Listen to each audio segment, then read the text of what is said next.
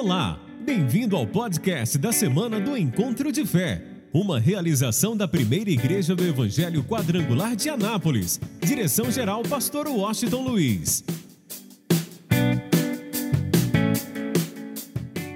Hoje, pega a tua Bíblia, abra em Mateus, capítulo de número 8. Eu gostaria de falar um pouquinho sobre o chamado de Jesus para a ousadia da fé. Eu quero que você guarde isso em seu coração e vamos ver o que, que Deus, na verdade, quer nos chamar a atenção para esses dias. Então, vamos falar sobre o chamado para a ousadia da fé. Que tenhamos uma fé ousada, uma fé que toca o coração de Deus de uma forma especial. E quando a gente pega o texto em Mateus capítulo 8, logo após Jesus é, praticamente terminar a sua mensagem, o sermão da montanha, uma mensagem linda, sobrenatural, nós vamos encontrar Jesus agindo na vida de algumas pessoas. Nós vamos encontrar Jesus logo de cara trazendo a cura para o servo do centurião, de tal forma que Jesus disse: Nem mesmo em Israel eu encontrei tamanha fé. Ele disse: Olha, muitos filhos do reino serão lançados nas trevas exteriores, mas muitos virão do Oriente, do Ocidente e se assentarão à mesa com Abraão, Isaac e Jacó. Jesus está falando daqueles que não têm a vida da fé, na verdade só vivem a vida da religiosidade, e aqueles que exercem a fé, porque a fé é algo extraordinário, é algo tremendo. Logo depois nós encontramos um outro fato interessante. Quando Jesus chega à casa da sogra de Pedro, ela estava impedida de servir, porque ela estava enferma. Ela tinha no coração o propósito de servir, mas estava impedida de servir porque ela estava enferma, ardendo em febre. E o que nos chamou a atenção é que Jesus viu. E quando Jesus viu que aquela mulher tinha um propósito, que era servir, havia algo no seu coração, ela desejava servir. Jesus vai de encontro a ela, toca nela e o toque de Jesus eliminou aquela febre. O toque de Jesus, na verdade, mudou a história daquela mulher. E a palavra de Deus nos diz que ela se levantou e começou a servir. Então nós temos que aprender alguns pontos importantes nessa palavra. Nós vamos encontrar realmente Jesus é, que toca em alguém que ninguém tocaria. É, na verdade, todo mundo se afastava desse homem uh, ele não podia nem entrar na cidade, uh, ele não podia uh, abraçar ninguém, nem a sua família, ok? Ele não podia pegar na mão de ninguém. Nossa, parece que a gente está vivendo algo parecido, né? Ele não podia abraçar, não podia tocar, porque ele era leproso. Mas esse homem, primeiro ele toma, olha a ousadia da fé. Esse homem passa por cima de tudo. Esse homem, na verdade, ele lança fora todo o medo, ele sabia que em Jesus estava a resposta para a sua vida. Ele poderia ser até apedrejado por causa disso. Vinha Jesus com uma multidão e a multidão poderia apedrejá-lo. Imagina quando o leproso chegou. Quando o leproso chega, imagina um, como as pessoas ficaram assustadas. E até quero chamar a atenção para algo importante. Nós precisamos ter muito cuidado nos nossos dias, porque às vezes, se nós sabemos que alguém está com a Covid-19, a gente realmente a gente precisa ter muito cuidado para que a gente não despreze essas pessoas, ok? É uma coisa que passa muito rápido duas semanas praticamente. Então nós, nós não podemos discriminá-las. É lógico ter todo cuidado e jamais é fazer alguma coisa contra essas pessoas ou falar alguma coisa. Nós temos que estar muito atento para as nossas atitudes, para as nossas ações. Imagina o leproso, como ele era discriminado naqueles dias. Mas ele passa por cima de tudo. Ele sabia que em Jesus estava a solução para a sua vida. E ele é ousado em sua fé. Ele diz: Senhor, se o Senhor quiser, eu posso ficar limpo. Olha a ousadia. E nesse momento nós encontramos Jesus, na verdade, expressando o desejo, o desejo do coração dele. Por que, que ele veio? Qual é a razão? E diz a palavra que Jesus olha para ele e diz: Eu quero, fica limpo. Jesus toca naquele homem, coisa que ninguém faria. Jesus o faz, Jesus toca na vida daquele homem, e na mesma hora a febre, ou seja, a lepra o deixou. Imagina a sua carne, é, é a sua pele toda comida pela lepra, cheio de feridas em seu corpo. E de repente, imagina a carne nascendo, a pele sendo renovada, a carne sendo renovada tudo que era podre saindo, e a pele daquele homem se torna como a pele de uma criança. Nós vamos observar que tudo isso acontece por causa da ousadia da fé. Nós vamos encontrar o centurião que alcança o seu milagre por causa da ousadia da fé. Nós vamos encontrar uma mulher que, a sogra de Pedro, que alcança também a sua vitória, porque pela sua fé, ela estava com muita ousadia, com um desejo profundo de servir. Quantas coisas precisavam ser feitas, porque Jesus chegava com seus doze discípulos. Quem sabe uma multidão estava acompanhando e, e, praticamente ela queria servir, ela queria fazer alguma coisa. Ela não poderia ficar parada, mas ela estava impedida. Mas ela tinha ousadia da fé para servir. E por isso Jesus toca na vida dela. Jesus cura aquela mulher. E nós vamos observar a mesma coisa, o leproso, que passou por cima de tudo e com a ousadia da fé recebe o toque de Jesus, conhece mais do que nunca o propósito de Jesus para a sua vida, que era ele ficar limpo, curado, 100% curado e abençoado. Agora nós vamos encontrar um momento que eu quero que você guarde em seu coração. Olha, muitos vendo tudo isso, algo aconteceu. De repente, alguém vê aquilo, vê a fama de Jesus, e Jesus diz, e ele diz assim: Senhor, eu quero, eu quero te seguir. Eu quero te seguir. Jesus olha o coração daquele homem. Por que, que ele queria segui-lo? Será porque ele acreditava que Jesus era o Filho de Deus? Porque ele queria ser bênção na vida de outras pessoas. Por quê? E Jesus olha para aquele homem e sabia que havia um interesse, um interesse totalmente fora do propósito, as vantagens que ele ia ter em seguir Jesus. Aí Jesus olha, eu quero dizer uma coisa para você, que as raposas têm os seus covis, ok, mas o filho do homem não tem aonde encostar a cabeça. Se você quer me seguir para tirar alguma vantagem pessoal, você não está envolvido, não está preocupado com o reino, então você não serve para me seguir. Aí de repente ele olha para um outro homem, que já tinha o um coração no reino, e Jesus disse: Vem e segue-me. Aí que, que, que acontece, meu irmão? Aquele homem olhou e disse: Senhor, primeiro deixa eu sepultar o meu pai. Aí Jesus diz assim: Deixa eu te falar uma coisa. Deixe os mortos sepultar os seus mortos. Vem e segue. O que, que Jesus estava dizendo? Que a prioridade sempre deve ser o reino. Sempre. Sempre. Para termos uma fé ousada, e a prova de que nós temos uma fé ousada, a prioridade sempre será o reino de Deus. A justiça de Deus se torna a prioridade na nossa vida, o reino de Deus se torna a prioridade na nossa vida, e com ousadia, nós vamos ampliar o reino de Deus aqui na terra. Mas agora vem um fato interessante, onde Jesus chama para uma fé ousada especificamente para os seus discípulos. Vamos lá, versículo de número versículo de número 23 diz assim: E entrando ele, Mateus 8, 23, e entrando ele no barco, seus discípulos o seguiram.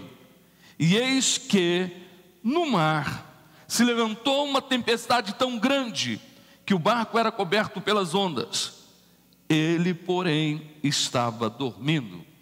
E os seus discípulos, aproximando-se, o despertaram, dizendo: Senhor, salva-nos, que perecemos.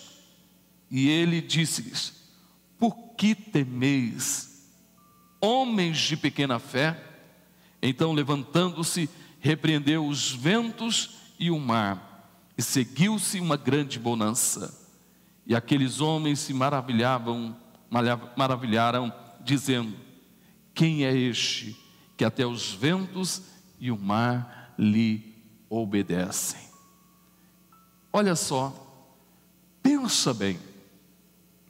Depois de ver tantas coisas, como nós temos visto no dia a dia, o cuidado de Deus, por exemplo, quem aqui já alcançou um milagre? Levanta a sua mão assim, bem alto. Bênçãos de Deus, levanta a sua mão. Pensa bem, depois de vermos tantos milagres, depois de vermos aí a ação de Deus, o mover de Deus de uma forma especial no nosso meio, em nossas vidas, como os discípulos tinham presenciado muitos milagres, mas muitos milagres. Imagina Jesus com uma palavra, sem ir à casa do centurião, Jesus cura o, o servo do centurião. Com um toque, Jesus liberta a sogra de Pedro de uma febre que a impedia de servi-lo. Com um toque, Jesus, com uma palavra, expressa o desejo do seu coração e com um toque, Jesus limpa o leproso. Os discípulos viram tudo isso. E agora Jesus entra no barco. Os discípulos entram com ele. Eles estão no meio do mar. Aqueles que viram muitos milagres estavam agora numa travessia. Pensa bem nisso. Mas nessa travessia, veio a tempestade. Todos nós estamos aqui porque fomos alcançados por Jesus, fomos alcançados pela Sua graça, pelo Seu amor, e Ele já realizou muitas coisas na nossa vida, muitos milagres, Ele fez coisas tremendas na nossa vida, e nós estamos em uma travessia para Nova Jerusalém. Quem está nessa travessia para Nova Jerusalém? Nós estamos aqui em uma travessia para um novo céus e uma nova terra. Nós estamos aqui em uma travessia para o arrebatamento da igreja. Nós estamos aqui em uma travessia para as bodas do Cordeiro. Mas muitas vezes na nossa vida, nessa travessia, ok, vem a tempestade. Tempestade que nós nunca imaginamos. Tempestades que na verdade causam algumas situações constrangedoras e às vezes até desesperadoras.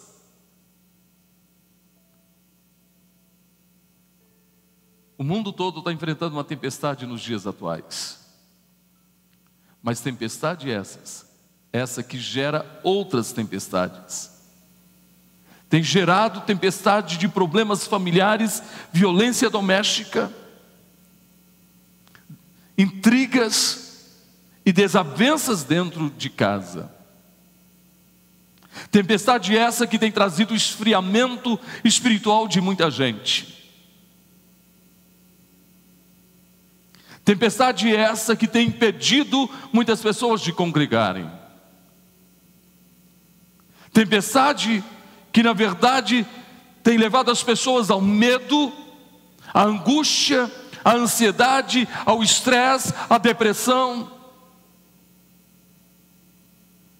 Tempestade essa que tem levado as pessoas a uma tempestade financeira, problemas financeiros. Tempestade que tem trazido problemas, na verdade, no relacionamento com outras pessoas. Tempestade essa que tem levado as pessoas a se, se isolarem. Tempestade essa que tem nos impedido de abraçar, de pegar na mão, de estar junto. Nessa travessia, todos nós enfrentamos tempestades, tempestades na, na área da saúde, todos nós enfrentamos. Jesus nunca nos enganou, Ele nunca disse que a nossa, a nossa travessia seria tranquila, mas Ele disse o que? No mundo tereis aflições. Mas ele disse o que, gente? Tem de bom ânimo. Eu venci. Eu venci esse mundo. Esse mundo que está gerando toda a tempestade. Esse mundo que está gerando todo o caos que assola a sociedade de uma forma geral. Agora escute bem. Lá estava os doze com Jesus que viram milagres acontecendo, que experimentaram coisas tremendas depois de ouvirem uma mensagem fantástica sobrenatural, que foi o sermão da montanha.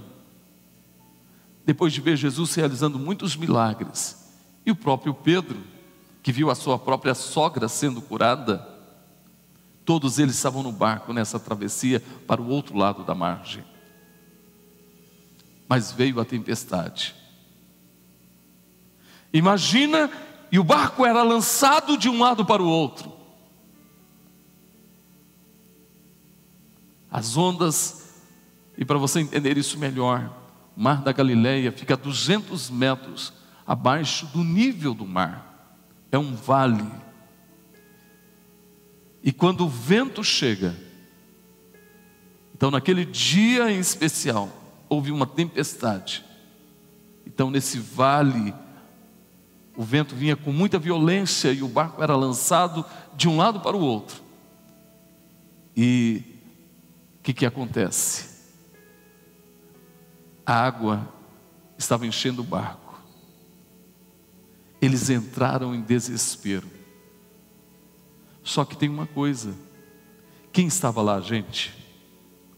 Jesus. Jesus estava no barco. Jesus estava ali naquela tempestade.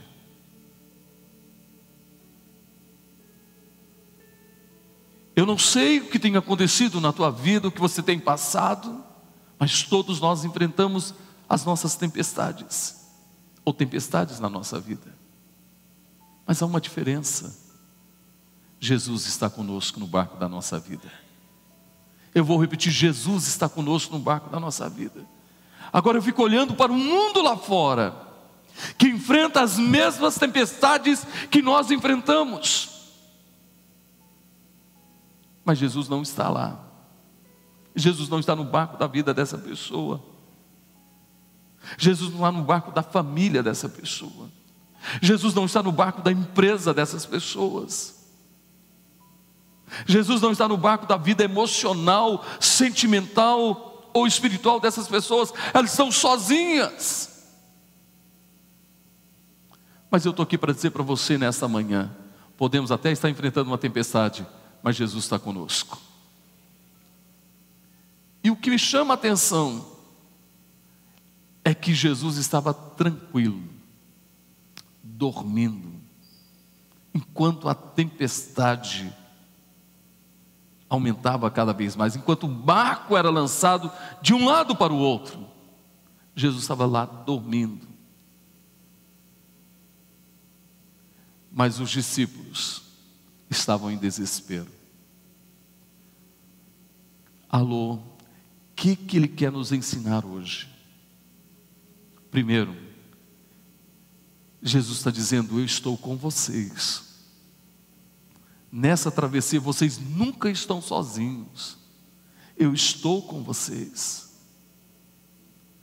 Podem ficar tranquilos. Eu estou com vocês. Segunda coisa, ele está dizendo: não dê chance para o desespero. Não dê lugar ao desespero. Porque Jesus estava lá, tranquilo, enquanto os seus discípulos estavam desesperados, totalmente desesperados. E eles chegaram, tocaram em Jesus, acredito que eles acordaram Jesus, disseram: Senhor, salva-nos, será que o Senhor não se importa que a gente pereça? Salva-nos. Nós encontramos a fé ali, é verdade, mas uma fé que é dominada pelo desespero. Olha, quantas pessoas têm até fé, mas a fé é dominada pelo desespero. E muitas vezes a fé ou o desespero impede da fé se manifestar de uma forma ousada. Ou vou repetir de uma forma melhor. O desespero impede que a fé se manifeste de uma forma ousada. Você pode notar que eles acreditavam que Jesus poderia salvá-los daquele naufrágio. Mas o desespero era maior. De tal maneira que Jesus censura Jesus censura os discípulos, dizendo: por que sois tímidos? Por que, que vocês são tímidos? Por quê? É como se Jesus estivesse dizendo para eles: olhe um pouquinho para trás, veja o que eu fiz, veja os milagres que eu realizei. Com uma palavra, o servo do centurião foi curado, com um toque meu, a sogra de Pedro estava à beira da morte, ardendo em febre, foi curada. Com uma palavra, com um toque meu, a lepra desapareceu. Que, que vocês são tão tímidos? Por que, que vocês estão dando lugar ao desespero? Porque ele está dizendo que o desespero simplesmente diminui a força da fé. E a força da fé elimina o desespero. Eu vou repetir para você entender. O desespero vai eliminando a força da fé, mas a fé vai eliminando o desespero. Por isso, é hora de nós entendermos que o chamado dele para a nossa vida, para vencermos as tempestades da nossa vida, as tempestades que nós enfrentamos nessa travessia, é termos uma fé ousada, uma fé que elimina o desespero. Por quê? Porque nós acreditamos que Deus nos ama. Quem acredita que Deus nos ama? Quem acredita que Deus te ama? Quem acredita que Deus te ama? Aplauda Ele de toda a tua vida, de todo o teu coração. Então vamos entender isso? O amor lança fora todo medo. Eu e você temos fé suficiente para entendermos o amor de Deus. O que Jesus conquistou para nós na cruz do Calvário, para mergulharmos nesse amor para vivermos constantemente esse amor. E o amor lança fora todo medo. E aonde o medo é eliminado, a fé vai o que, gente? Crescendo. Aí Jesus, depois de censurar os seus discípulos, ele olha, se levanta, diz: Oi, vento mar, acalma-te. Acalma-te. Você pode ficar de pé agora. Não, você talvez precisa disso hoje, na sua vida. Eu não sei se tem alguém que está enfrentando uma situação desesperadora hoje. Mas ele está dizendo: calma. Por isso eu entendo o que Paulo disse aos Filipenses: não andeis ansiosos por coisa alguma, antes lançai sobre Deus todas as vossas ansiedades, através da oração, da súplica, com ação de graça. E o Deus da paz guardará os vossos corações e os vossos sentimentos em Cristo Jesus. O que, que eu preciso entender? Que na tempestade, o Senhor que tem poder sobre ela está comigo. O Senhor que tem poder sobre ela está com você. Ele disse: vento, psiu, mar, acalma-te. Estou aqui para dizer para você que Jesus está com você, meu irmão. Ele está com você. Ele está presente com você. Ele está no barco da tua casa, da tua família, da tua vida espiritual, emocional, física, familiar, financeira. Creia nele. Creia nele. Creia nele. Creia nele.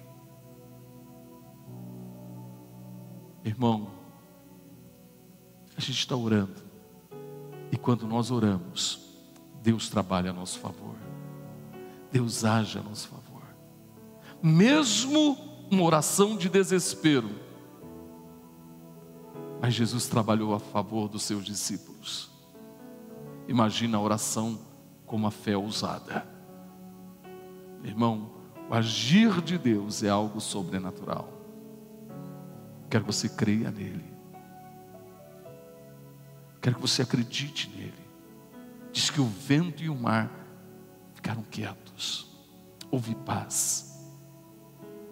Eles começaram a ouvir novamente o barulho das águas, do vento de uma forma suave. E o barco na sua trajetória normal, para chegar do outro lado. O que está dizendo? que nessa travessia a gente vai enfrentar a tempestade, mas aquele que tem poder sobre os intempéries da natureza, aquele que tem poder sobre toda e qualquer tempestade, está conosco no barco, e ele vai repreender, e a gente vai voltar para a trajetória normal, a gente vai seguir em frente, vai avançar. Os discípulos ficaram maravilhados, dizendo: Quem é este que até o vento e o mar lhe obedecem? Quem é, gente? Quem é ele? Qual o nome dele? Tem uma música que diz assim: Jesus, Jesus, Jesus. Vamos lá. Abra o coração, põe as duas mãos na altura do peito, fecha os seus olhos. Você crê nele? Abra o teu coração e declare bem forte. Em nome